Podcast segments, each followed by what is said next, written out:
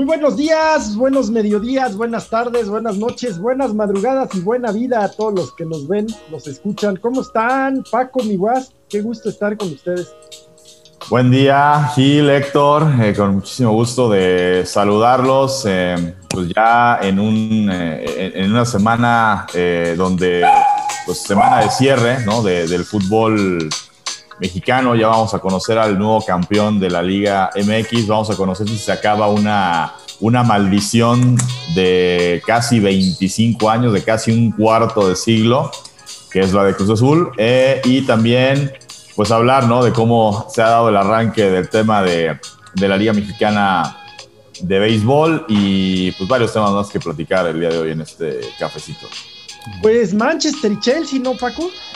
Sí, la, final de la Champions también, ya las, ligas de, Europa, las principales ligas, pues ya eh, cerraron, ya hay campeones, eh, eh, pues quitando Alemania, en los demás lugares cayeron jerarquías.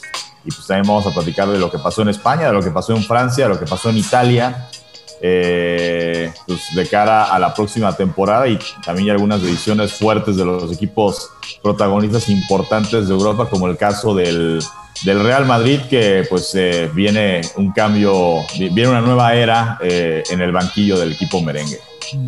Muy bien. Está bien. Oye, pues, pues, pues, aquí... ¿Cómo eh, estás?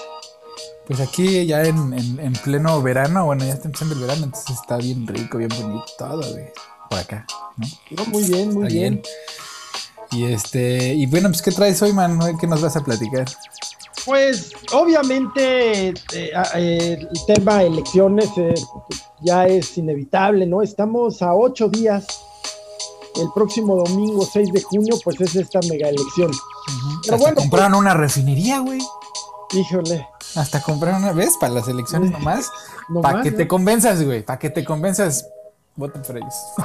bueno, pues eh, ríos de tinta, eh, litros de saliva sobre el tema, pero la verdad es que hay uno que sí, sí, sí nos debe llamar la atención y yo se los quiero abordar, Paco, desde otra perspectiva, y es el tema de la violencia en las elecciones. Claro. La pues, violencia en general, mano. exacto, exacto. La violencia en general. Y pues lo, gratuito, lo, lo, fácil es culpar al Estado, ¿no? Siempre es el Estado. El Estado tiene una gran parte, sí, y también lo tiene el discurso desde el poder.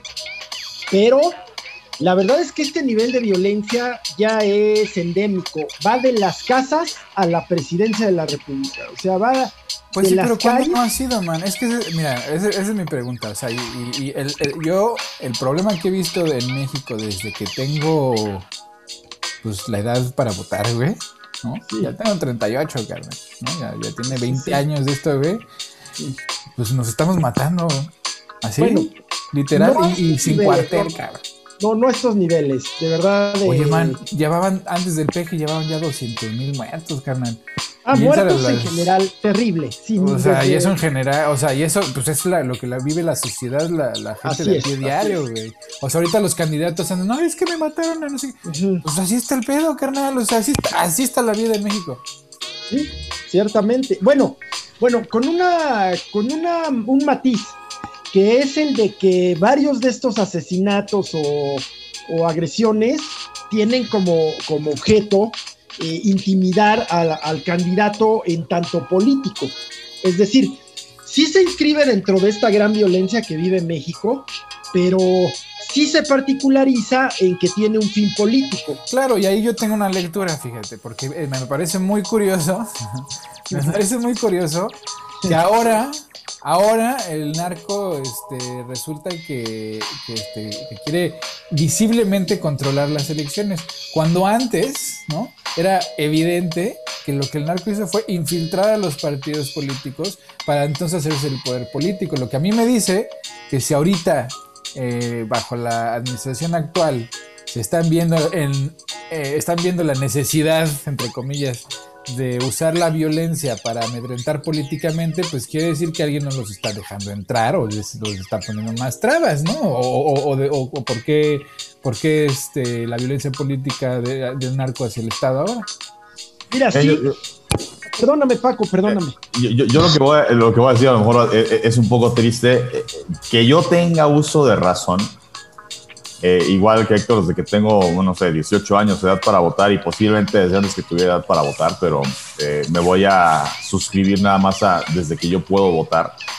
Eh, es triste lo que voy a decir, pero yo no recuerdo una campaña en donde, a lo mejor no en un estado o a un candidato que fuera por un puesto importante, pero que en el municipio de no sé dónde, en Michoacán, en Oaxaca, en Tamaulipas, a alguien mataron. O sea, no hay campaña donde no, no, raspe el crimen organizado alguno de los aspirantes, algún diputación local, alcaldía de, un estado, o sea, lo que tú me digas, eh, digo, esto, es, digo, es triste porque no, no nos debería, vaya, no es novedad, más bien la novedad, este, yo creo que sería el día que podamos decir, durante este proceso electoral eh, no hubo ni, ningún, eh, vaya, ninguna baja que lamentar en el sentido de que hubo un asesinato de algún personaje que aspiraba algún cargo político, o por lo menos, a lo, mejor no siempre ha habido un asesinato, pero a alguien lo amenazaron, hubo un atentado, o sea, eh, eh, esto tiene desafortunadamente ya muchísimos años, eso por un lado, ¿no? Y bueno, por otro lado, en, el tema, eh, digo, hablando de, los muertos que han habido desde que se desata esta, esta guerra contra el crimen organizado, efectivamente, ¿no? Digo, no, no, no, no se, o sea, el, el, gobierno actual llega eh, a tomar un país donde e, este mal ya estaba desatado, ¿no? Entonces, este argumento de recurrentemente estar diciendo, pues es que así nos dejaron al país, o sea, en parte tiene razón. Yo creo que también el próximo domingo eh, vamos a ver eh, cómo les va en las urnas. Porque yo también creo que es, a ver, sí, tú heredas una casa que estaba patas para arriba, que los focos estaban rotos, que las escaleras estaban débiles, lo que tú quieras pero pues cuando ya llevas cerca de tres años este, administrando esa casa, pues ya de algún modo tendría que ser tu responsabilidad que, oye, ya no hay fuga de gas, oye, los focos ya están. Oye, exactamente, exactamente. Y, es, y es lo que a mí me, me impresiona de la oposición, ¿no? De PRIPAN, PRD y Movimiento Ciudadano, que nomás no tocan ese tema, ¿no? Le tienen pavor ese tema. Para el, Sí, sí, no voy, no voy a contradecirte en eso y trataré de que sea lo menos posible. Fíjate que yo coincido con tu lectura, efectivamente. Y yo me iría, Paco, un poquito más atrás porque soy mayor que ustedes, o sea, no estoy echando acá la autoridad, sino la edad. Soy 10 años más grande, cuando menos, ¿eh? De perdido.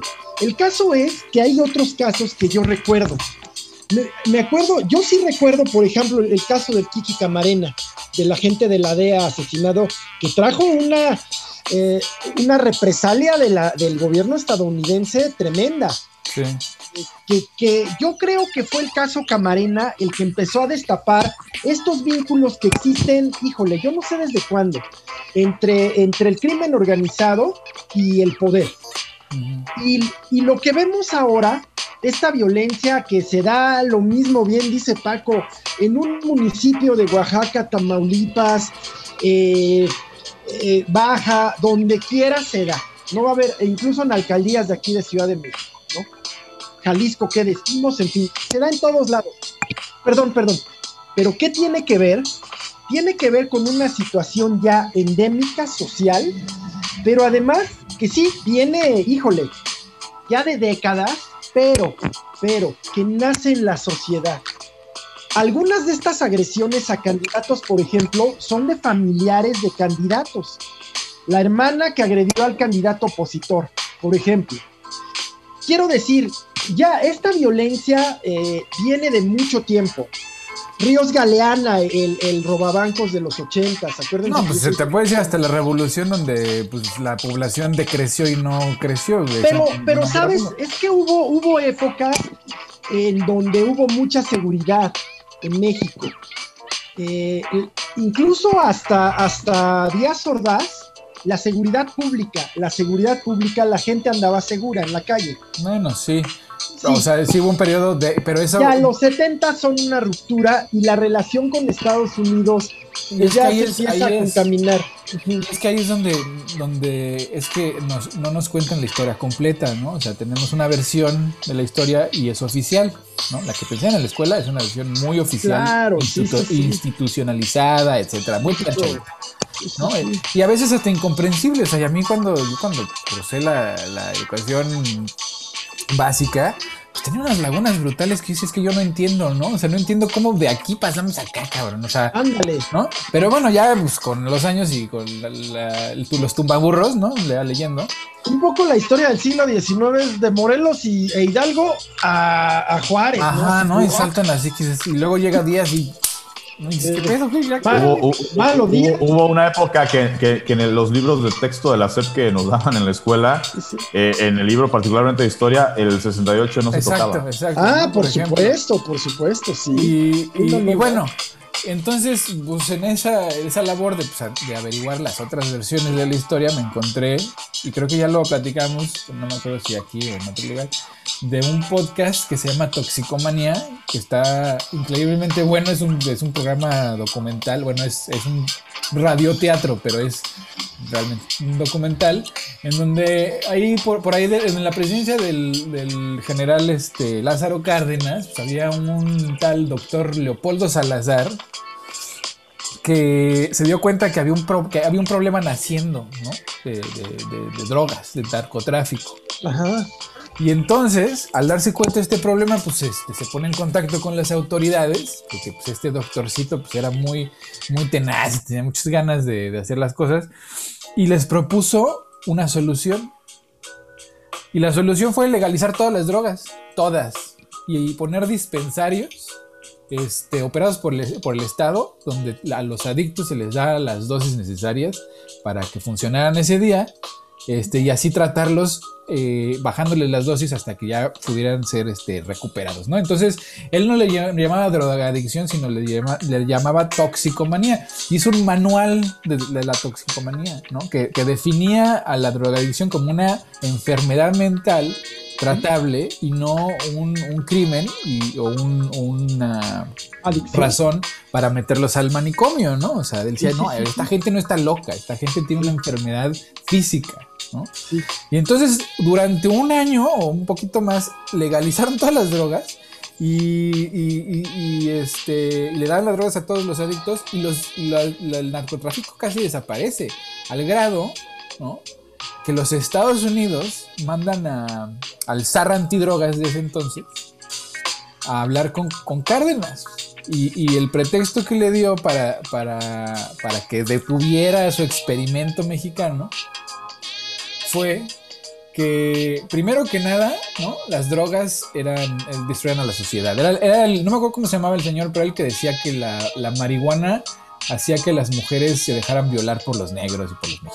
Ah, sí, ¿no? sí, sí. O sea, un güey racista, xenófobo, etcétera, etcétera. Pero bueno, la, la- la razón que le daba él a, a Cárdenas era la moral. Y Ajá, traía además- un tema moral, efectivamente. Pero además traía el tema de la, Segunda Guerra Mundial. Ajá. Mucha del, del- del opio y de la, de, cier- no, de la morfina, no era morfina, o sea, era un, un producto médico eh, que se extraía del opio y venía de Alemania. Y había otro que venía de Japón, o bueno, de China, pero controlado por Japón. Y entonces el pretexto que le dio fue que para apoyar el esfuerzo bélico, México tenía que dejar de consumir, eh, eh, porque estos dispensarios le compraban a Alemania, le compraban a, Japón, a Estados Unidos, a todo un chorro, pues todas estas drogas para administrárselas a, los enfermos, ¿no? O sea, a los adictos. Y entonces le dice el, el, el zar de las drogas, eso ya no lo puedes hacer ni a Japón, ni a Alemania le puedes comprar nada, ¿no? Entonces me cierras tus dispensarios. Y se cerraron los dispensarios.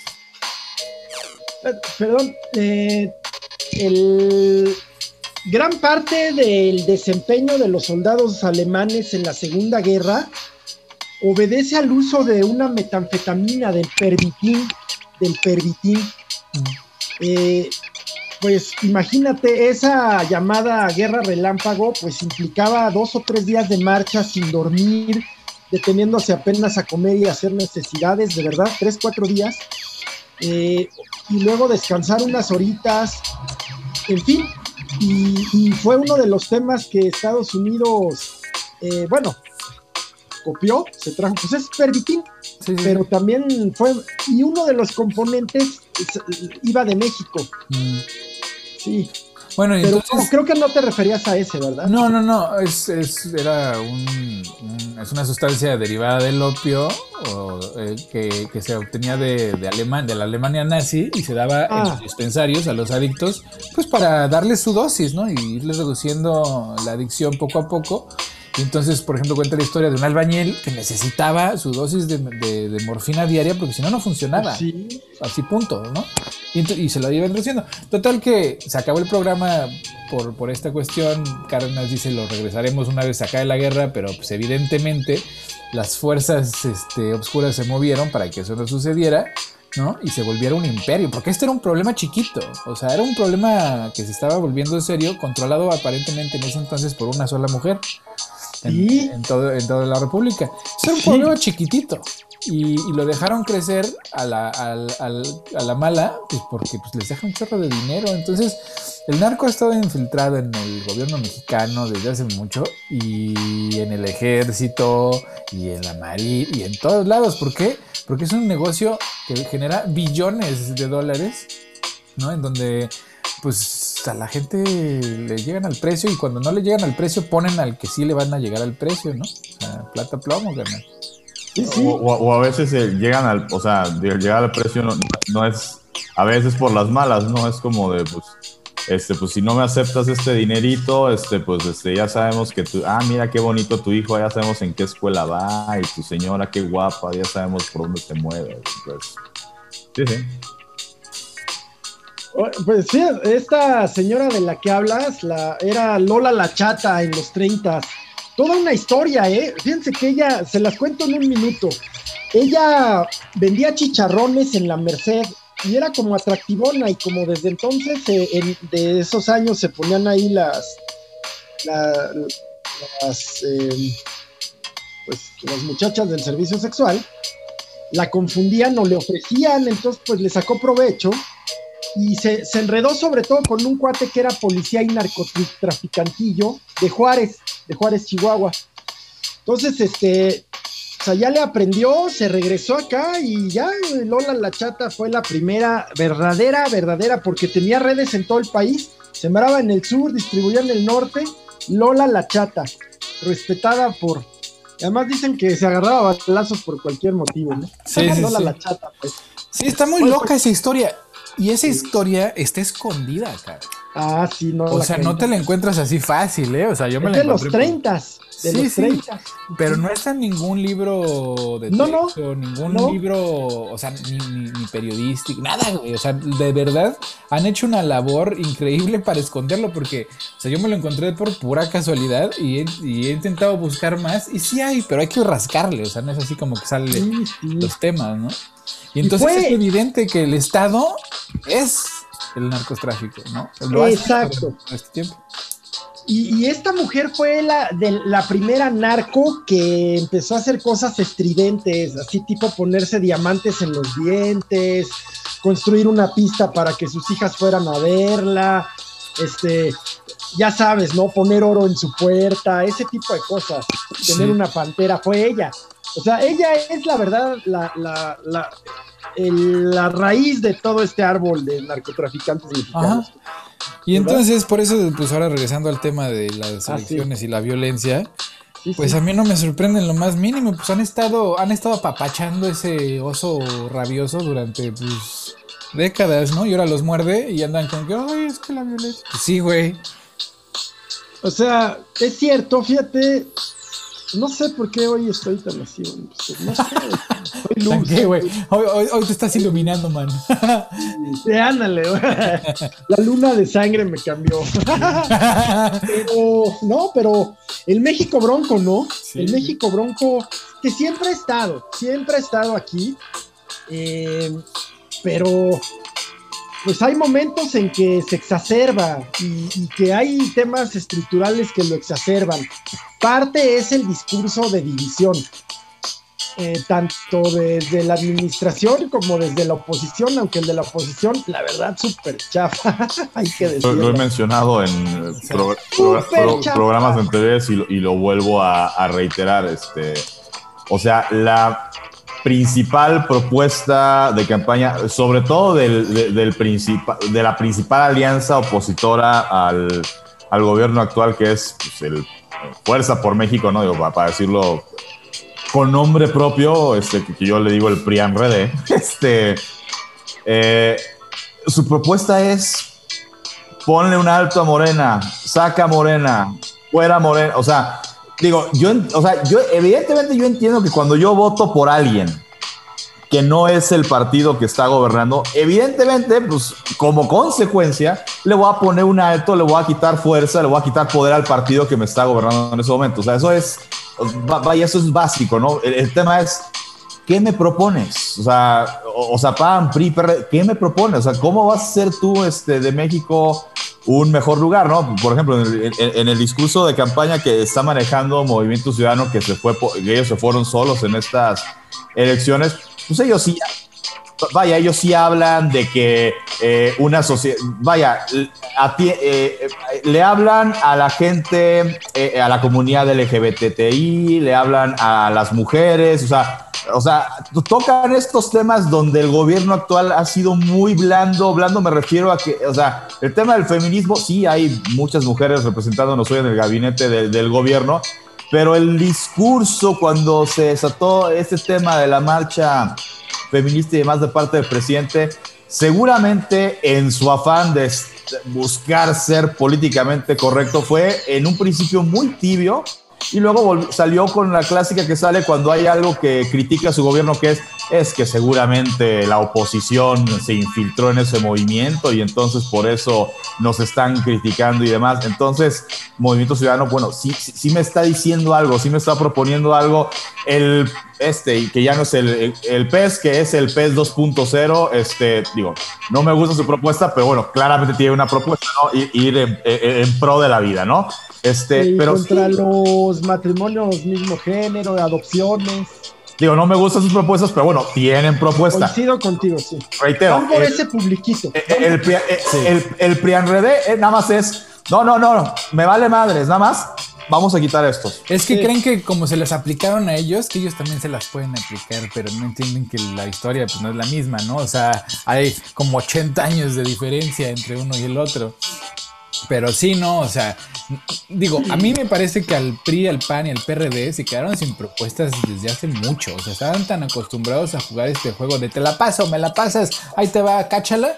Que pues ahorita que pues, va en serio, pues no saben qué hacer, cabrón. O sea, yo los veo así perdidos, o sea, como caminando, como todos juntos, ¿no? No sé si han visto esas caricaturas donde los amarran de la cintura de una cuerda a todos y están tratando de jalar para su lado y pues no van para ninguno, ¿no? Pues así los veo. Mira, yo al respecto mm, quisiera comentar algo. El que ya es anti, o sea, sea anti Morena, o sea anti, eh, ¿cómo le dicen? Prianredé, ya es anti. Pero no hay, o son muy pocos los que están yendo a los que van a definir esta elección, a los en medios, a los que no han decidido y a los que les vale madres que el otro sea peor que yo. Yo soy malo, pero el de enfrente es peor. A esa, a los que neta sí les preocupa el tema del agua, porque ya aquí pasan días que las colonias están sin agua a veces en Ciudad de México. Eh, a los que les preocupa este tema de la seguridad en serio, a los que les preocupa, a lo mejor con un poco más de visión, pues el tema de la, del calentamiento global y medio ambiente, en fin, a los que de veras les preocupan las cosas reales, ¿no? Y que no ven en nadie que fuera de aquel es más malo que yo, no ven a alguien que venga y les diga, mira, para este problema de agua que sí vamos a tener en 2024, yo propongo la instalación de esto, por ejemplo, o para el programa de seguridad, pues sí, tiene que haber un, tema social, pero también tiene que haber un tema de, pues de, de previsión, prevención y represión, ¿no? O sea, lo de siempre. En fin, pero no hay nadie, todos nomás son aquel peor y ya te saqué y tu chat de hace dos años y que tú dijiste, újale, y que aventaste un Twitter contra el partido del que ahora eres, todo es eso. todo es eso y la verdad, esa, pero ¿saben qué pasa? Eso hace que estas elecciones sean un poco imprevisibles. Lo mismo Morena, Morena se va a quedar con la mayoría, ya no la mayoría, hay dos tipos de mayoría en la Cámara, una digamos que se requiere para modificar la constitución, que son dos terceras partes de la Cámara, que hoy tiene Morena, más sus aliados, y que esa posiblemente la va a perder. La segunda, el segundo tipo de mayoría se dice mayoría relativa y es la mitad más uno, necesaria para modificar leyes. La verdad esta es la que requiere el presidente.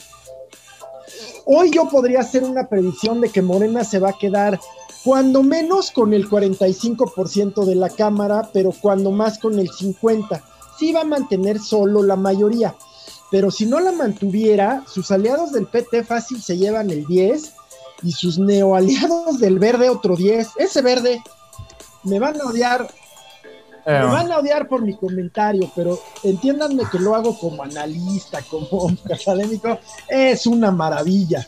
Esos monos hacen política, se mantienen en el poder y se venden caros, o sea, Oye, son, son verdes, pero por, o sea, por camaleón, ¿no? sí, sea, sí, sí, sí, no manches, ¿no? digo, a, a- a- a mí no se me olvida, pues cuando ganó Fox en el 2000, el verde era parte de la coalición de, de Fox, y luego cuando regresa Peña Nieto, en, eh, bueno, cuando regresa el PRI en 2012, el verde estaba con el PRI ya, y vaya, todavía aparecieron en la boleta con, eh, con José Antonio Meade, pero ya en algunos estados, particularmente Chiapas, antes de que fueran las elecciones, salió este, el verde a decir, no, aquí nosotros no vamos con el del PRI, este, que creo que era, creo que era el hijo de Albores, creo, creo que era Ah, Albores, sí, sí, sí. Albores Gleason, el candidato de- de- del. PRI. Y primero pusieron un candidato a- eh, por parte de ellos y sí pusieron un candidato propio y ese candidato en los mítines de campaña, cuando hay este tema de que a lo mejor en un estado no hay coalición, a nivel estatal, pero que a nivel nacional es, no, a nivel nacional sí estamos con la coalición que nuestros partidos hicieron. Bueno, el candidato del verde, no, ese sí no recuerdo quién haya sido el candidato del verde al gobierno de Chiapas, ese salió a decir, eh, voten por Andrés Manuel López Obrador, ¿no? Sí, o sea, desde ahí ya se, ya es se que. ¿sabes qué es lo, lo más chistoso del verde? Es que es todo menos verde. ¿no? O sea, le, le hace políticas de todo, de lo más fascista, de lo más, de lo más izquierdoso, de lo más lo que quieras, ¿no? En ese momento de la moda, lo que sea de moda, menos, menos políticas verdes. Exactamente. A veces traen, a veces traen el tema antitaurino, a veces, Puta, a veces, güey, pero, pero al mismo tiempo traen pena de muerte, ¿no? Ajá. De hecho, creo que ellos, que estoy casi cierto que están desafiliados de la Internacional Sí. Verde, ¿no? Sí, los corrieron, porque, los corrieron. porque, pues no traen una. O sea, tú ves la propuesta verde de- del Partido Verde Alemán, que, que además pesa, tiene un chorro de parlamentarios. Sí, Oye, esta es una propuesta verde, ¿no? claro. En fin, De- tienes toda la razón. Si- fueran verde, de, de, de veras ellos deberían ser el primer partido de oposición al gobierno que tendría que estar saliendo a decir lo de que es que cómo inviertes en refinerías, deberías Claro, en- claro. invertir en energías renovables, o sea, este, como que el tren Maya, o sea, no, no, no. Sí. Oye, mira, yo, yo estoy de acuerdo en eso, pero el otro día me dieron un argumento muy, muy, muy válido y muy interesante, ¿no? Me dicen, oye, a ver, o sea, estás hablando de que en México, ¿no? Pon, tú, pon todos los este, cargadores eléctricos que quieras, de carros y la chingada. Pero la gente pobre usa gasolina, güey. O sea, la gente pobre usa leña, usa carbón. Este, entonces, pues también, o sea, ese, ese, ese reclamo de no, es que vas a destruir las. Güey, en esa selva no hay nada, carnal. O sea, no hay- están contaminando más por, por el subdesarrollo, ¿no? Del país, que la pobreza contamina, güey. Y es un costo que nadie quiere medir, porque pues nadie quiere decir este, que los, los costos que, que conlleva la pobreza, porque pues, les es muy conveniente. La pobreza es muy conveniente para los status quo de diferentes tamaños, nacionales e internacionales. Pero la pobreza contamina demasiado porque lo- la, la pobreza no solamente sufre de ignorancia, sino también que su- sufre de, ¿no? de carencia de opciones, ¿no? O sea, si te venden la- la- el pan bimbo en bolsa de plástico, pues la compras en bolsa de plástico y ya, Sí. no hay otra opción. Sí, en la Condesa quizás sí, sí puedas comprar una bolsa este, reusable, orgánica, eh, que sea composta, pero eh, no en Tláhuac, no en Iztapalapa, no en Exacto. ¿verdad? Sí, cierto. Mira, hoy soy luz, vean, vean, por favor. O sea, ojalá, ojalá me suban mi video yo así en mi aura blanca, ¿no? Mis chakras, mis chakras totalmente abiertos. Pero, pues sí, eh, hay un tema. Yo, yo no, no, tengo esa visión tan socialista del web, pero, pero sí lo he escuchado de quienes están en la industria del petróleo. En, Houston y acá en México, que esto que, argumenta el, debate está un poco así. El debate está en eh, México le compra a Shell que es una empresa holandesa, que Holanda, país, ya dijo que para 2024 no va a seguir usando fósiles. Sí, Holanda, 200 años más adelantado que nosotros, ¿no? En todo para empezar en el cumplimiento de leyes. Entonces, Holanda es un ejemplo a seguir, pero no un parámetro de comparación. Eh, que Europa ya se puso como, como meta, que eh, Estados Unidos y el presidente Biden tienen como meta reducir. Todo eso es ciertísimo, pero estamos hablando de Europa, Estados Unidos, Canadá. No estamos hablando de grandes mercados que van a seguir utilizando petróleo, comenzando por el propio. Claro. Pero todo Latinoamérica, África, China es una esponja de petróleo que no va a dejar de usar petróleo hasta que el mundo se acabe. Ellos se van a acabar el petróleo. Y al rato que hablemos de la vida en otros planetas, yo creo que pues también el hecho de andar en Marte están buscando minerales, pero al rato hablaremos de eso. Pero el, tema es que pues por, no por hoy que sea luz, estoy dispuesto a seguirlo siendo, haré el esfuerzo, pero ciertamente no hace bien al medio ambiente, pero obedece a una realidad real lo que dijo la secretaria de, Energía, que no, no siempre, no siempre, pues tiene el discurso que quiere escuchar el mercado, porque ella habla para la política. Y ella dijo una realidad ayer, el mundo todavía seguir usando fuentes fósiles de energía, porque pensamos en los autos eléctricos. A ver, ¿y qué genera la electricidad? Claro, el petróleo, bueno, En general el petróleo. nuclear, este, vapor, pero en general va a seguir siendo petróleo. Esa es la verdad. Los autos en México. A ver, ¿cuántas personas van a poder comprar un híbrido, un eléctrico? Pues la mayoría no. O sea, mayoría no. O, sea, o sea, un servidor, eh, el día en que los autos eléctricos o híbridos, eh, dos cosas. Uno, evidentemente que el costo sea accesible, o sea, que, que, que, equivale a lo que cuesta comprarte hoy un carro, carro, camioneta convencional que utiliza gasolina. Eh, pues sí, seguramente me, voy a ir por ese lado. Pero hay dos temas. Uno es, primero, que bajen los costos, o sea, que sea accesible para este, la clase media, eh, media baja, media alta, porque para la clase alta me queda claro que si quieren comprar un Tesla, se compran el Tesla, ¿no?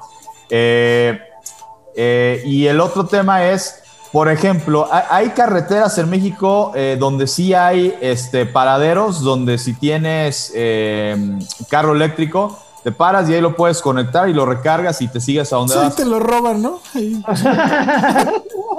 pero, hay otras, pero vaya, hay, hay otras rutas donde no hay eso. Entonces, si te compras, o sea, si te compras un carro eléctrico hoy en día también tienes que, no sé, por ejemplo, dices, a ver, me voy de vacaciones, ¿a dónde me voy? A Acapulco, a ver, y tienes que investigar si en el camino a Acapulco, este, cuántas horas vas a hacer, cuánto vas a consumir de, batería y si en algún punto vas a poderte parar a recargar la, la batería desde el carro, ¿no? Entonces, hoy por hoy sigue siendo inaccesible, o sea, sí, coincido con los críticos en el sentido de que...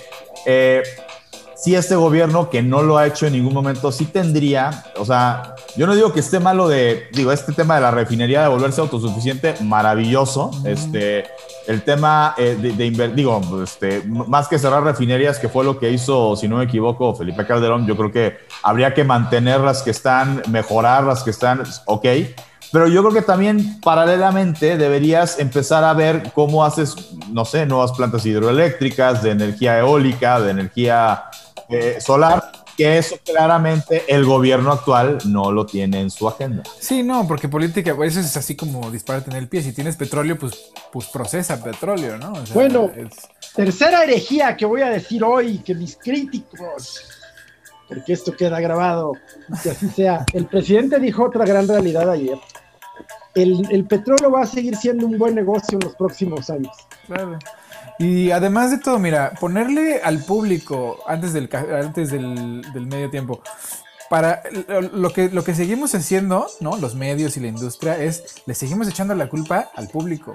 Los carros eléctricos no son la solución. Comprar bolsas renovables para el súper no es la solución. La solución es que la industria deje de empaquetar en plástico, deje de utilizar este, hidrocarburos, deje de vendernos cosas que no, que, que no necesitamos, ¿no? El consumismo brutal así de cada año me quieren vender un celular nuevo, ¿no? Cada año me quieren vender un carro nuevo. Entonces, es el comportamiento de la industria capitalista este, sin límites, sin regulaciones, la que contamina eh, como, como, como nunca la historia de la humanidad. Si solo fueran los humanos, hombre, ya, ya, güey, cuando fue lo del aerosol, así lo resolvimos. ¿Por qué? Porque ese sí era un problema de, de cantidad de uso del público, ¿no? El público está usando esa madre demasiado este, ¿qué pasó? Se reguló, se prohibió y se resolvió el pedo. La bronca ahora es que la industria, los, la minoría mundial, se rehúsa a modificar sus métodos de producción porque no le quieren invertir. Así de pinches fácil. Así es. Que cuesta dinero, ¿no? Exacto. Y volviendo, volviendo al tema y complementando un poquito lo que dice Paco, pues no es una realidad cercana. Como dice Paco, no es accesible ni siquiera para quien económicamente pueda adquirir un vehículo así, no lo es. Eh, los centros de carga están en, los centros comerciales eh, caros, están en las universidades privadas, ¿no? Entonces, bueno, es inaccesible. Y yo creo que, pues insisto, el tema de las, no olvidar que toda fuente, eh, toda fuente limpia, energía eléctrica, requiere de una de algo que la genere. Y, sí creo sí creo que, falta más visión en desarrollar más la energía nuclear o, u otras fuentes eh, la eólica.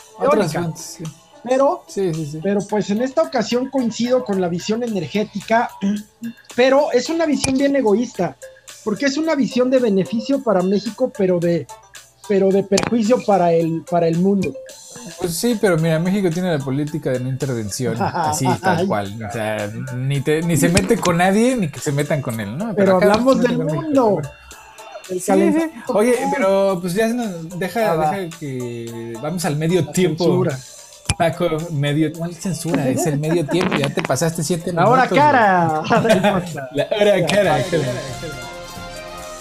Paco, con tu permiso también voy a hacer algunos comentarios. Cuando quieras, sin ningún problema. Gracias, eh, gracias.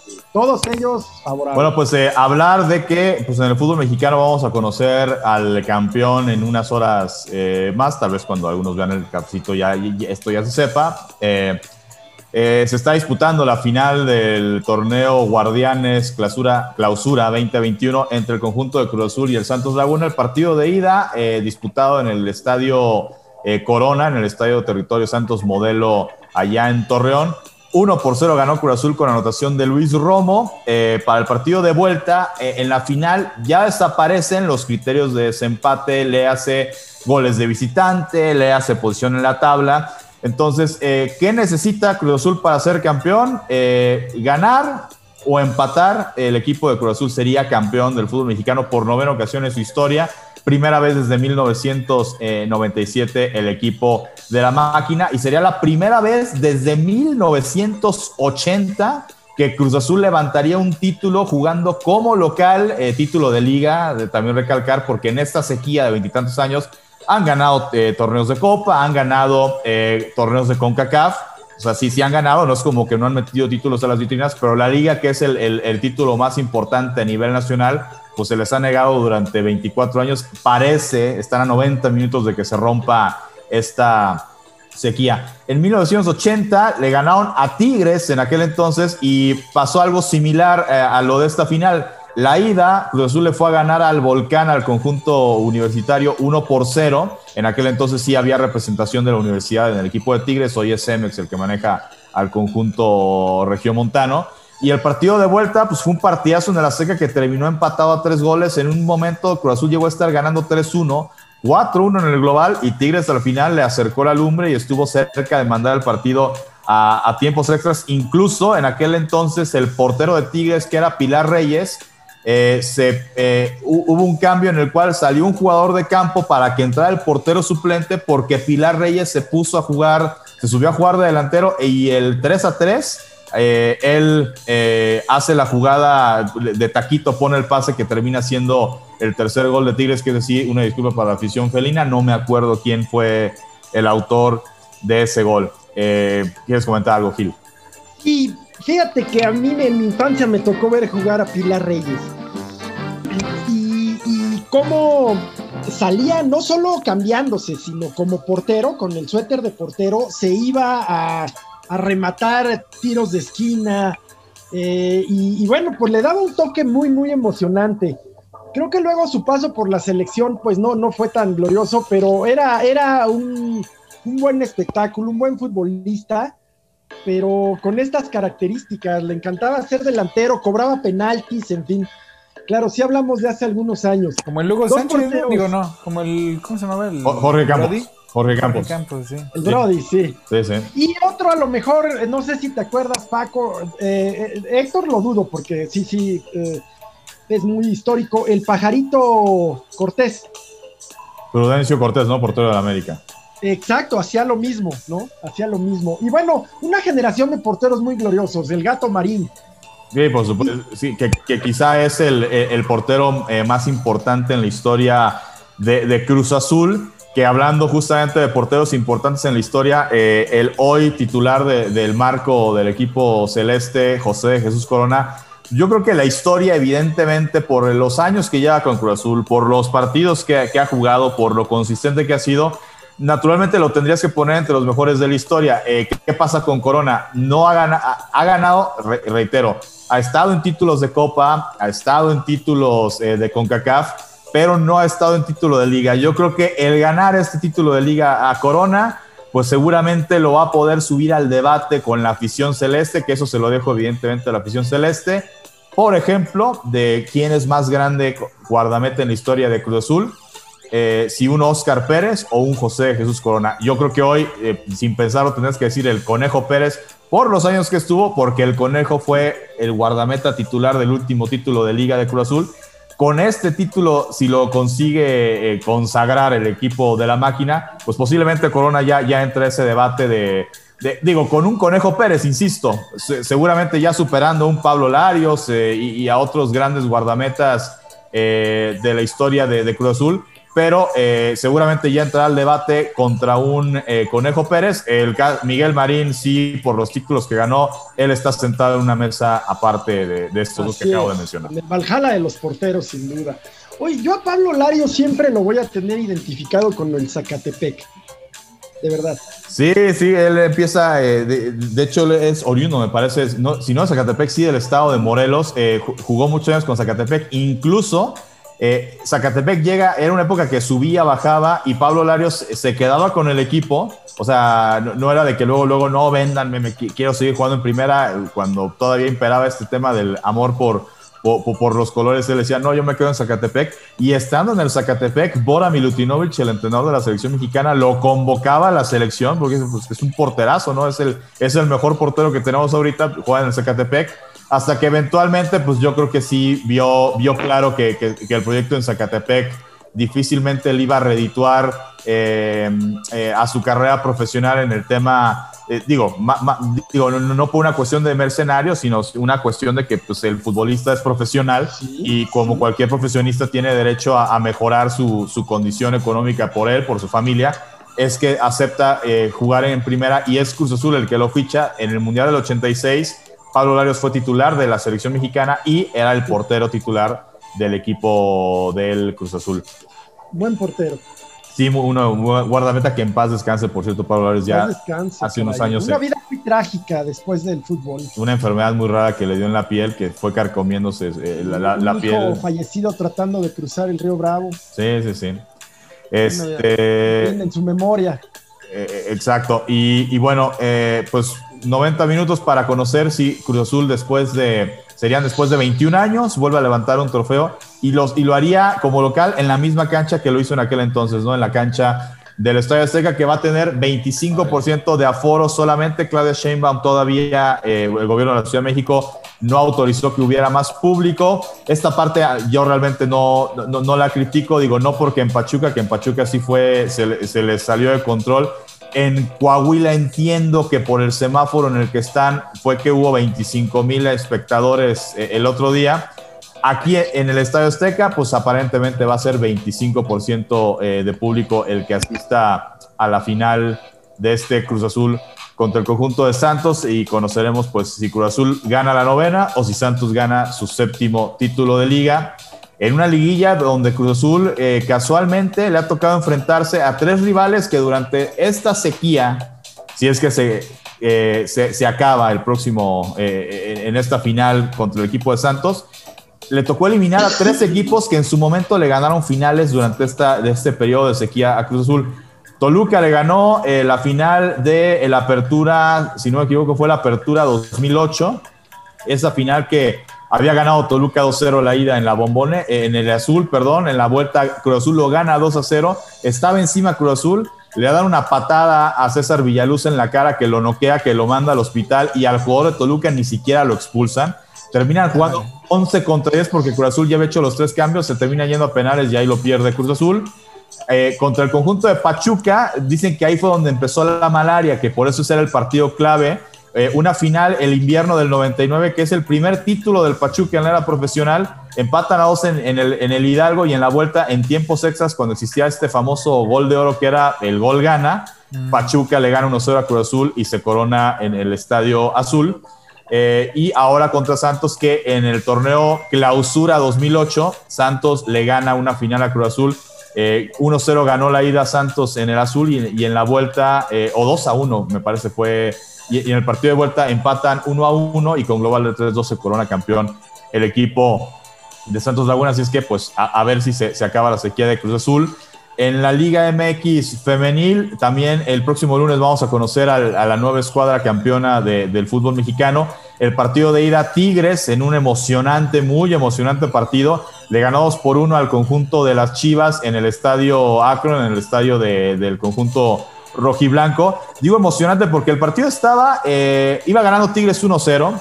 Hay un gol que si en la liga femenil existiera el tema del VAR, el VAR lo hubiera validado para que Tigres se pusiera 2 a 0, pero no hay VAR, eh, eh, se anula el gol y en la siguiente jugada empata Chivas a 1. Eh, ya en tiempo de compensación le marcan un penal a Chivas que con eso se pudieran haber ido 2-1 arriba en el marcador y Caro, Caro, Jaramillo, jugadora de Chivas, lo estrella en el travesaño y en la última jugada en un tiro de esquina lo acaba ganando Tigres 2 a 1. Es favorito Tigres para llevarse el título. Además, son eh, las actuales monarcas del fútbol mexicano femenil. Eh, pero bueno, la verdad es que son partidos eh, donde se dejan todo en la cancha las jugadoras. Entonces, pues promete ser, más allá de que Tigres tenga todo para, para coronarse, promete ser otra vez un partido emocionante. Y Chivas, si es que va a perder, promete vender cara a la derrota el equipo Rojiblanco en la Liga de Expansión que ya terminó, la nota fue que el equipo de Tepatitlán, de Tepatitlán, Jalisco, los salteños de Tepatitlán, fueron campeones del torneo clausura y fueron campeón de campeones. Eh, el campeón de campeones es lo que antes hubiera sido la final de ascenso. Ya no hay ascenso en la Liga de Expansión porque se trata de que se consoliden los proyectos deportivos de estos equipos pero pues a Tipatitlán le van a caer, eh, si no me equivoco, eh, pues 5 milloncitos de, dólares por ahí. Eh, yo los quiero, yo, yo quiero unos también yo. Entonces, pues con esto el equipo de Tepatitlán va a poder hacer una, no, sé si 5 o son los 120, creo que no, son los 120 millones de pesos que paga el San Luis para no descender.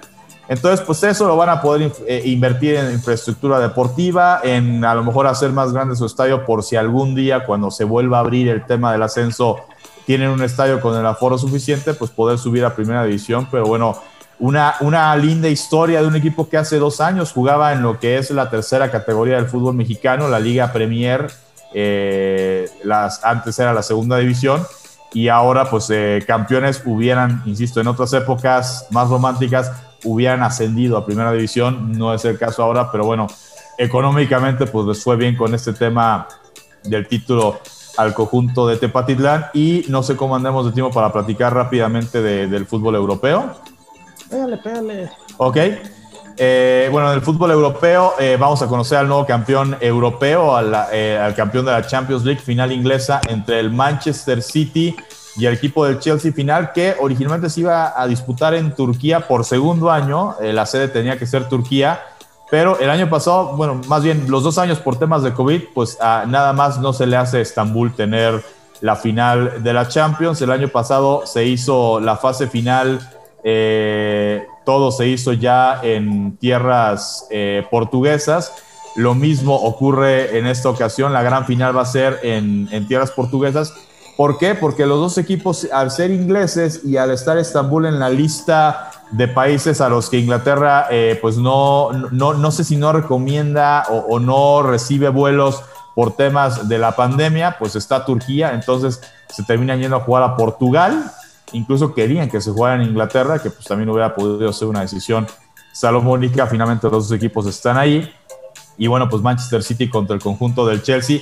Pep Guardiola, entrenador del Manchester City, busca su primera Champions sin el Barcelona, sin Lionel Messi, sería la tercera Champions que ganaría eh, Pep Guardiola, que pocos entrenadores pueden presumir haber ganado Champions con diferentes clubes. Entre ellos está Carlo Ancelotti, que lo logró con el Milan y lo logró después también con el conjunto del Real Madrid.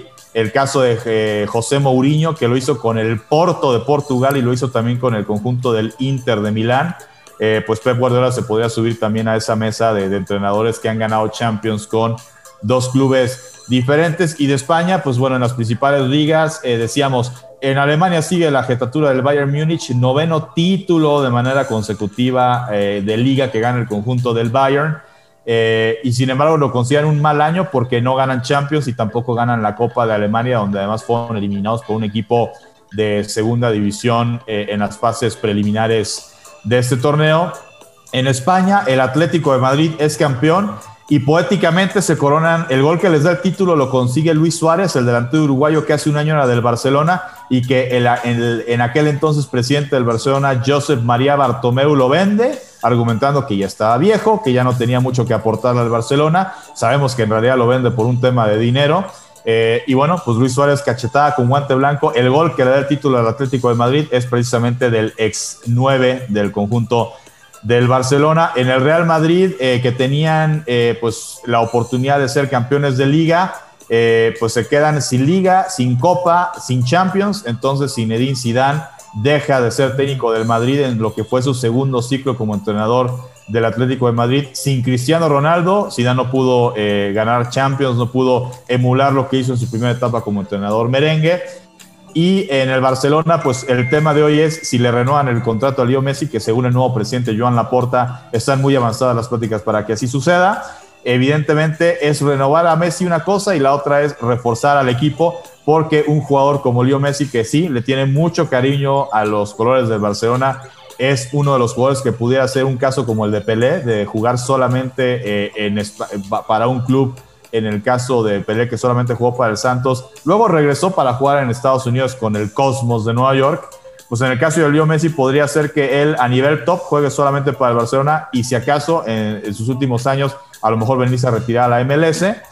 Pero eh, pues Messi quiere, quiere estar en un equipo que sea contendiente a ganar Champions, entonces le tienen que reforzar al Barcelona para que esto eh, pueda ser así.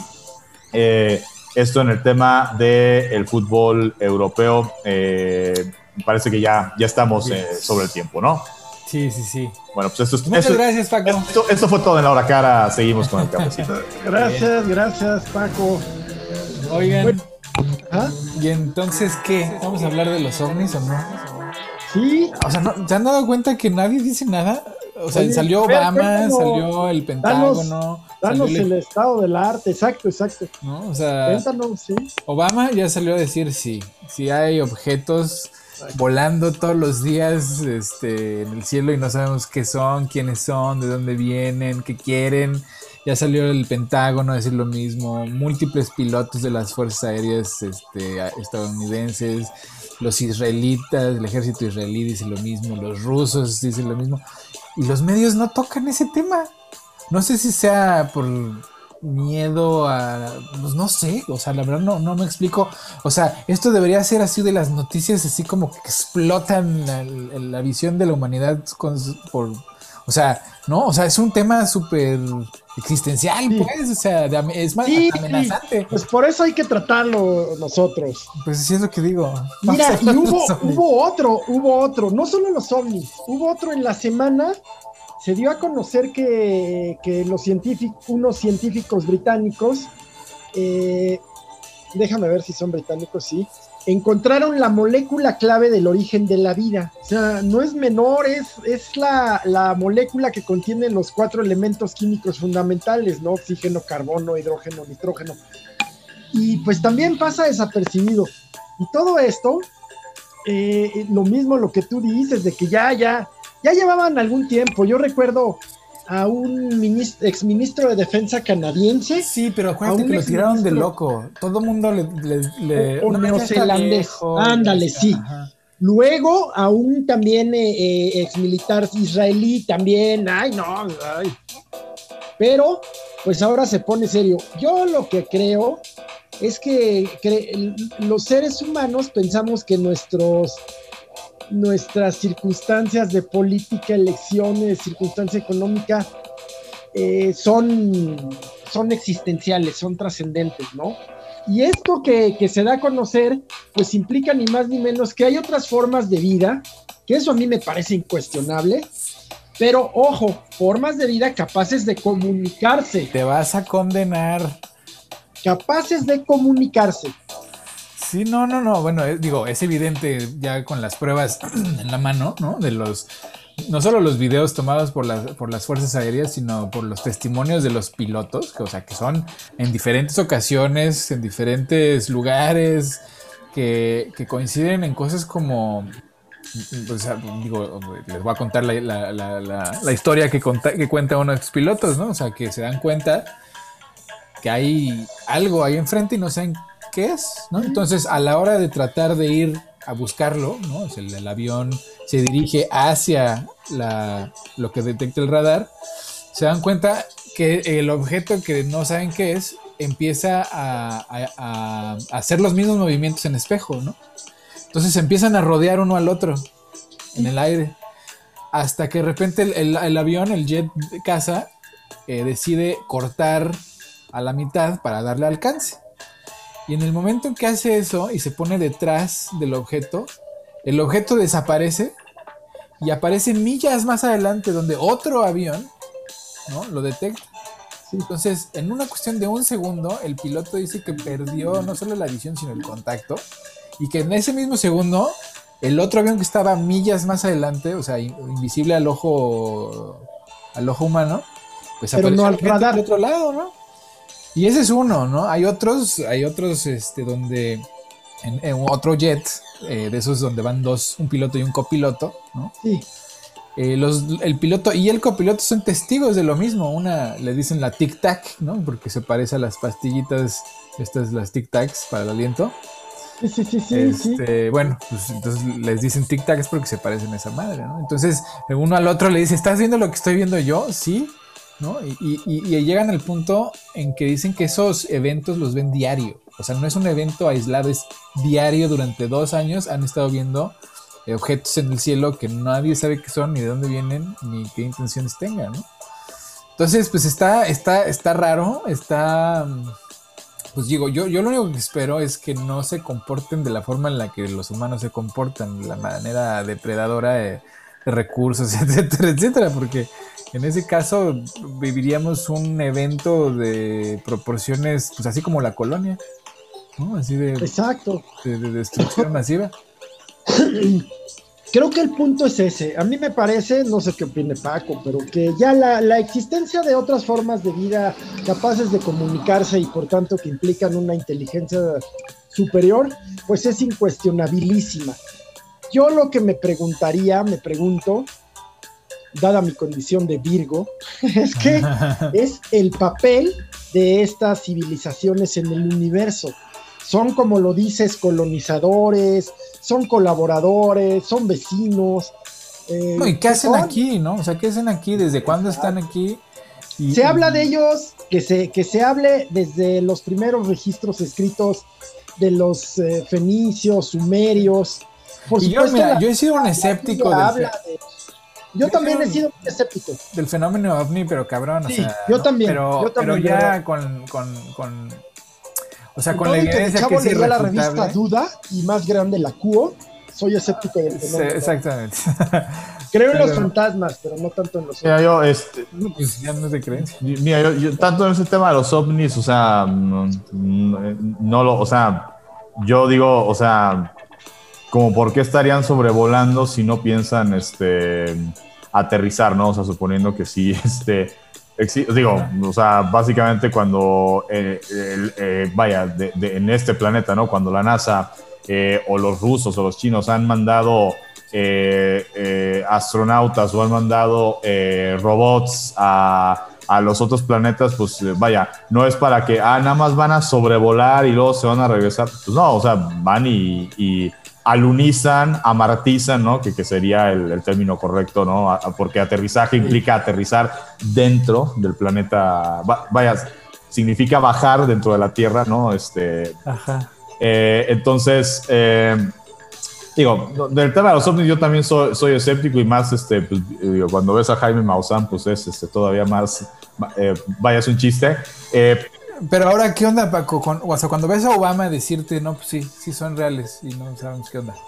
¿Qué, qué, qué, qué te causa? ¿No te causa así como un shock de confusión? Así, díjole, espérate, cabrón. ¿Dónde estoy? Este, digo, o sea, sí creo que, o, sea, yo sí creo que hay eh, vida, seguramente debe haber vida en algún otro planeta o de este sistema solar o de algún otro sistema solar. Y seguramente puede haber civilizaciones mucho más evolucionadas que nosotros. Sí, sí, también este, puede haber. También ya hemos platicado, ¿no? O sea, eh, se habla cuando te, te, analizan, ¿no? Que lees este, de, de, qué está compuesta la superficie de Mercurio y de Venus y de Marte, y entonces te hablan de que no puede haber forma de vida porque está compuesto por ciertos elementos que aquí en la Tierra pues no permitiría la vida y yo, mi forma de pensar es, o sea, sí, el tipo de vida que nosotros tenemos, pues sí, seguramente no, o sea, nos moriríamos si aterrizamos en la superficie de Venus, ¿no? Pero pues tú qué sabes que eso, ese tipo de minerales, de elementos de su tabla periódica, hay vida ya, que si se vienen aquí se mueren, igual que nosotros vamos allá, ¿no? Pero pues... Y ese es, ese, es, ese es mi punto, o sea, ese planteamiento es, o sea, yo estoy 100% de acuerdo, ¿no? Hay, hay vida en otros lugares a 100%, pero ahorita estamos teniendo un momento definitivo en la historia de la humanidad donde nos estamos viendo visitados por estos entes que teníamos hace, hace seis meses, eh, teníamos la certeza de que no estaban aquí, ¿me entiendes?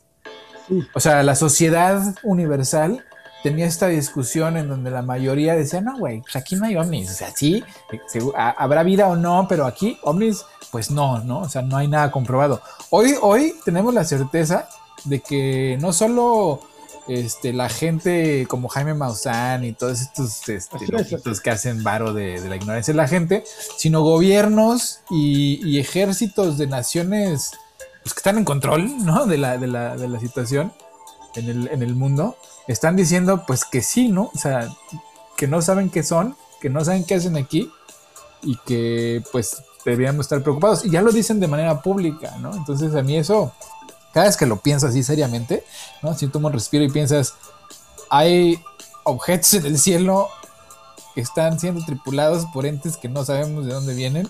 Ese es el punto este, a mí me causa una ansiedad así brutal, porque pues, me, o sea, me imagino lo que hemos hecho nosotros cada vez que descubrimos o que nos encontramos con algún nuevo territorio, este, y pues me da terror, ¿no? Ah, o, a lo mejor es hablando justo, eh, digo, eh, perdón, este, ahora sí, como los Simpsons, ¿no? Este, ahora que es época electoral, pues a lo mejor la presencia de ovnis tiene que ver con como ese capítulo en que los extraterrestres de los Simpsons se, apoderan de Bill Clinton y de Bob Dole. Y cada quien eh, se hace pasar por uno así como de no importa quién gane, los vamos a conquistar. a lo mejor están infiltrándose en cuerpos de... A lo mejor hay un candidato extraterrestre A lo mejor sí, güey. Es que eso es lo que más está cabrón, güey. Que a lo mejor ya estaban aquí desde. Y siguen estando aquí. O sea, los reptiles. ¿Me entiendes? O sea, es, una, es, un, es un shock.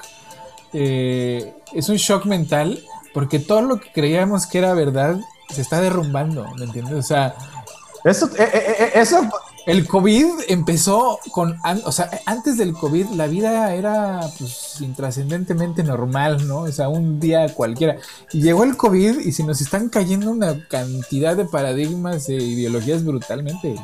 Oye, eso, explicaría eh, por qué de repente hay personajes como Salgado Macedonio. Ándale.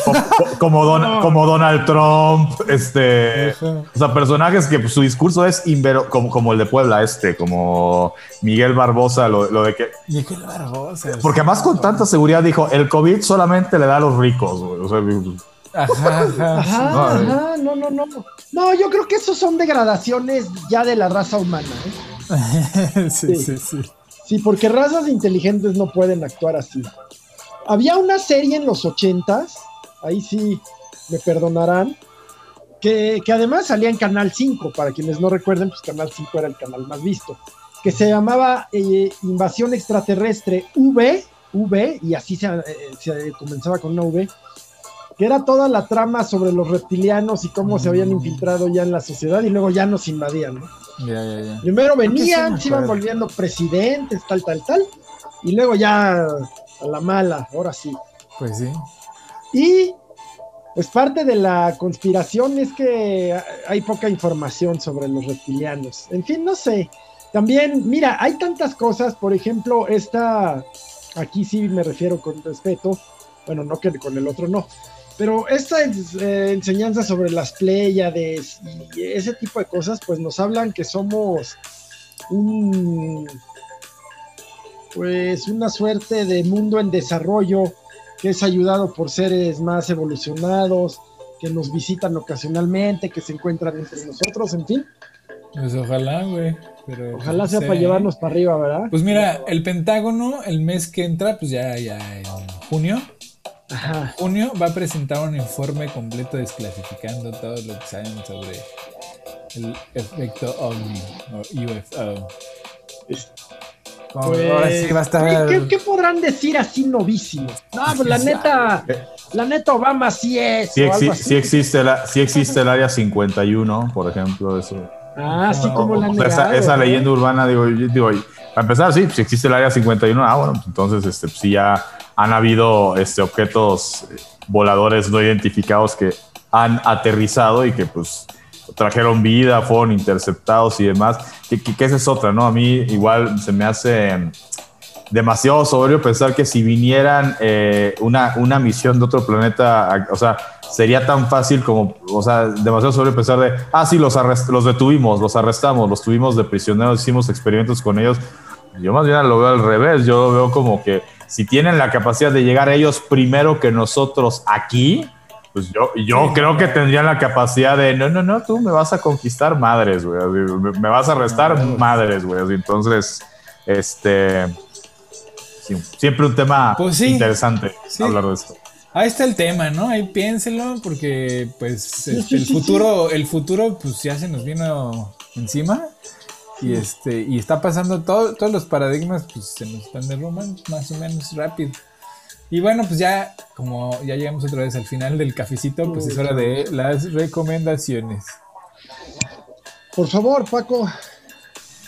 Eh, bueno, pues yo, este, obviamente, pues la recomendación es este, estar pendiente, ¿no? De lo que ocurra eh, con la final de, bueno, las finales del fútbol mexicano, ¿no? Tanto de la Liga MX como de la Liga MX eh, femenil. Eh, se viene ya actividad de, la selección mexicana en verano donde pues empieza a levantar el nivel tanto de grandes ligas como Liga Mexicana que apenas va, va empezando pero van eh, bien las cosas. Que sigan las redes sociales obviamente de Voces del Deporte Mexicano. Seguramente en unas horas estaremos confirmando a nuestra entrevistada de la próxima semana. Eh, y como recomendación en tema de eh, películas, eh, ahorita que estábamos hablando del tema de Estados Unidos, pues hay una película muy fuerte, muy cruda, que ya, tiene, ya tiene sus años, pero que ahorita la está volviendo a, a promover Netflix, Vuelo 93. Esta es la historia de 11 de septiembre de 2001. Eh, vaya, todo el mundo se acuerda de la escena icónica que fueron los dos aviones que se estrellaron en las Torres Gemelas, pero hubo otros dos aviones que fueron secuestrados ese día. Uno se, se estrella en, una, en uno de los costados del Pentágono y hubo otro que eh, se habla de que estaba, eh, la intención era que se estrellara con el Capitolio, otros dicen que incluso era que se estrellara con la Casa Blanca el vuelo 93. ¿Qué, pasa con este vuelo? Los pasajeros eh, yendo en el avión, pues empiezan a enterar porque algunos eh, pues, de, eh, a escondidas de los raptores de este, de este vuelo van haciendo llamadas para pues enterarse de qué estaba pasando y se van eh, se enteran de que los aviones estaban estrellando, que se estrellan en las Torres Gemelas, que en el Pentágono. Entonces, pues en algún momento los pasajeros de este vuelo eh, agarran y dicen, pues hay que recuperar el control del avión, si no de todos modos nos vamos a morir.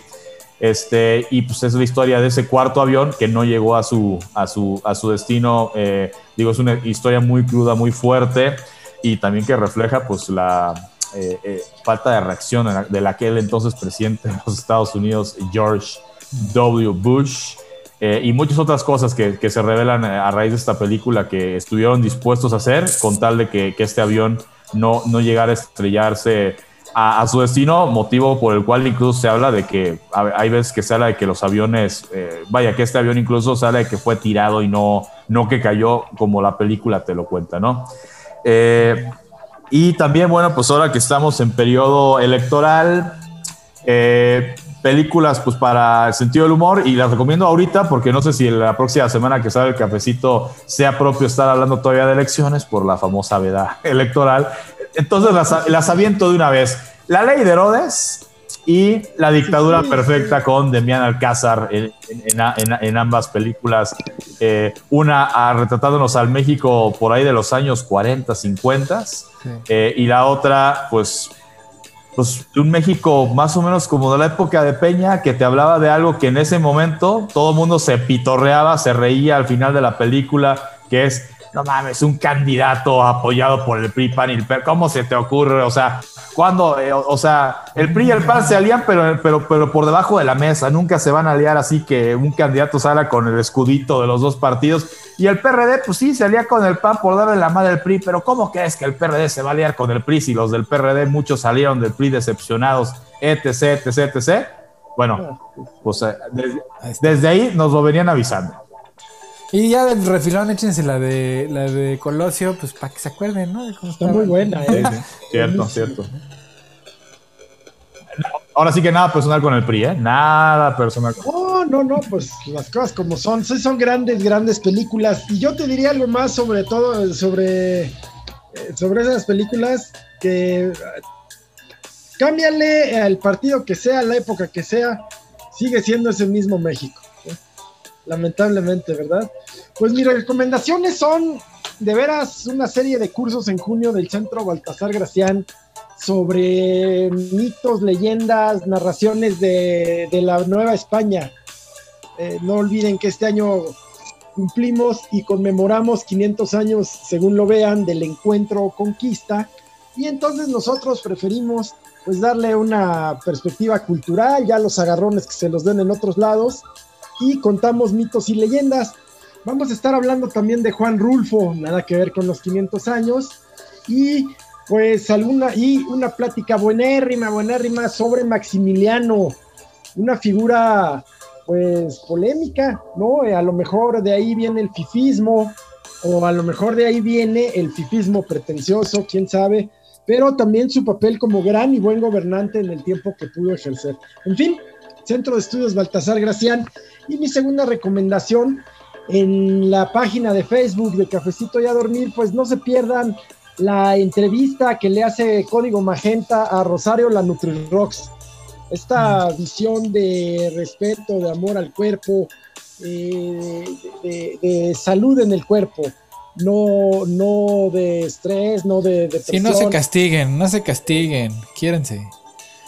Esos son mis súper recomendaciones. Por ahorita, ahorita que mencionabas el personaje de Maximiliano en, la película que ya habíamos comentado hace unas semanas, la de El baile de los 41, se habla en esa película, digo, son versiones históricas que el famoso club que llegó a ser de los 42 antes de la redada que terminó siendo el baile de los 41, eh, pues se habla de que uno de los fundadores o fundador de ese club de, de caballeros, este, que como lo platicamos en su momento, eran en aquel entonces, pues la, homosexualidad se, vaya, se ejercía de closet, ¿no? O sea, no, no, no era algo que se podía hacer público, que Maximiliano habría sido uno de los fundadores de, de, ese club, que termina este, llegando, ascendiendo hasta el club de 42 caballeros.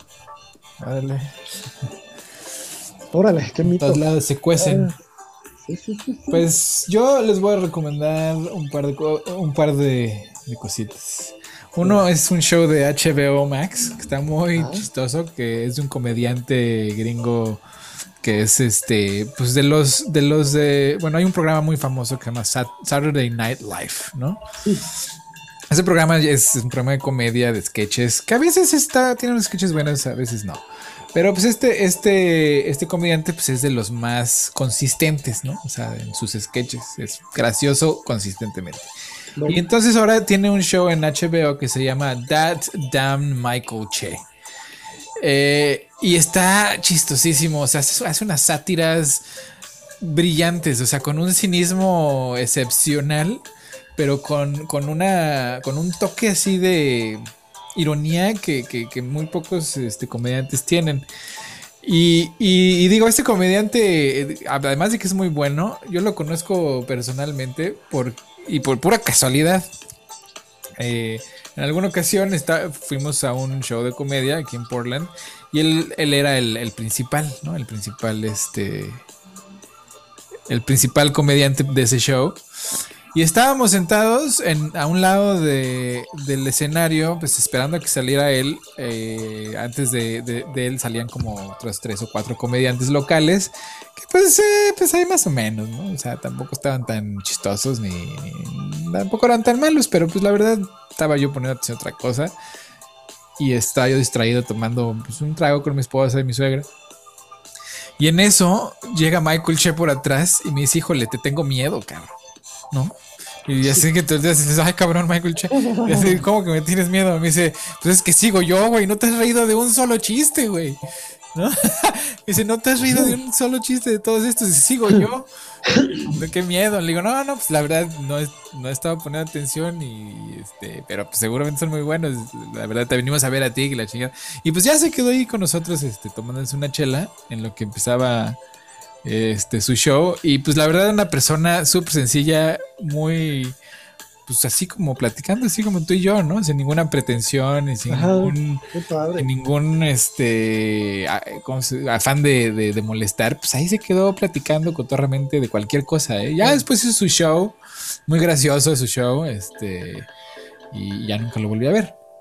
Pero el, el, este, su, su, show de comedia en HBO de verdad es muy recomendable, está muy chistoso. Es como un, un, humor muy, muy satírico, pero como un cinismo social así, de esos que dices, está chistoso y educa, ¿no? Además de todo, educa. Y este, y la otra que les iba a recomendar, no, pues ya se me olvidó que no les iba a recomendar. este, ¿qué era? Mm, no, pues ya se me olvidó. Pues nada más, eches el, el show de Malcolm. Ah, ya me acordé. Pues siempre lo recomiendo eh, periódicamente porque pues la verdad es un libro muy, muy chingón. La biografía de Pancho Villa de la mano de, de Taibo 2 es una biografía de unas 900 páginas, está choncha, pero tiene un, o sea, lo que le podrán criticar al Taibo sus posiciones políticas y sus fanatismos este ideológicos lo que quieran, pero como historiador tiene una, una ventaja y, una habilidad eh, muy, muy o sea, impresionante de, enfocarse en las microhistorias. Entonces te cuenta la, historia de una perspectiva micro, ¿no? O sea, te cuenta anécdotas como pues que Villa era abstemio, pero era adicto a las malteadas de fresa, ¿no? O sea, le pasaba todos los, cada vez que podía, se cruzaba el paso nomás para comprarse una malteada de fresa, ¿no?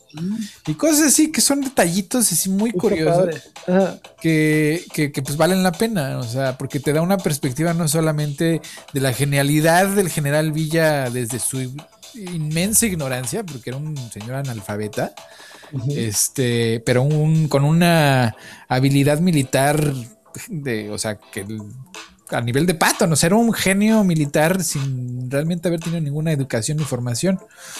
Y, su lado bravo y su lado asesino, porque pues a Villa lo caliente, ¿no? Lo agarraban en caliente, pues tomaba decisiones y pues le costaba la vida a mucha gente.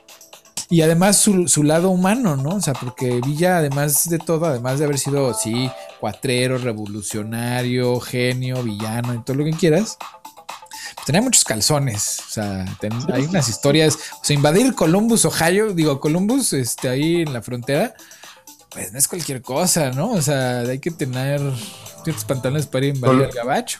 Era Columbus, Nuevo México, ¿no? Columbus, Nuevo México, sí, perdón, no, no, Ohio. Columbus, Nuevo México. Sí, sí, sí, Nuevo México, sí. Este, no, o, no, Ohio ya, ya, sí, no, ya estaba de, una, de una vez hubiera colonizado Canadá. Sí, sí, sí. pero imagínate los pantalones, ¿no? O, de meter a todos los a todos los soldados y a los este y a los caballos en un tren para invadir Zacatecas así en chinga, ¿no? O sea, y es, y es eso, la, historia de Villa es una historia de sí, un genio, de un villano, de un héroe, pero sobre todo de un ser humano muy humano, o sea... Muy complejo. Ajá, muy complejo. Pero cuando él estaba en control de su, de su pueblo, pues él veía por la, la, mejor opción para darles, ¿no? O sea, creó una moneda local, este, puso precios justos para la carne, pues allá en el norte la carne es muy importante, obviamente, este, escuelas, construyó escuelas al por mayor, este, no, y tenía, y tenía sus defectos, como pues era extremadamente mujeriego, o sea, el señor no creía en el divorcio, pero pues estaba casado como con 30, ¿no? bueno, pasó. pero no creía en el divorcio. Casado estaba con todas, ¿no? No se había divorciado de ninguna. Son hombres. De los de antes, de los de antes, de los de antes. Hubiera, hubiera podido ser musulmán sin problema. Ándale. O mormón. Es muy recomendable la, la, la, biografía de Pancho Villa escrita por Paco Ignacio Taibo II. Y ya, pues, sin más, por el momento, es todo y cuánto. Ahí nos vemos la próxima semana. Muchas gracias. Me gusta verlos, pues mi corazón se divide. Yo soy aficionado santo, pero tengo, tengo mucha gente en mis afectos que le va al Cruz Azul, que sé que buenos aficionados son, pues que gane el mejor, que gane el fútbol. Ojalá sea un partido chido, ¿no? sí, échenselo, échense una que sea, que, sea buena final. Yo, yo, sí, este, en esta ocasión estoy con que se rompa ya la sequía. Sí, hombre, la verdad, la verdad. Sí, pues ojalá. Por, Por, el, por, por, la afición, ¿no? Por la salud mental de la afición, ojalá. Sale. Sí, hombre, pues, abrazo. Cuídense, abrazo.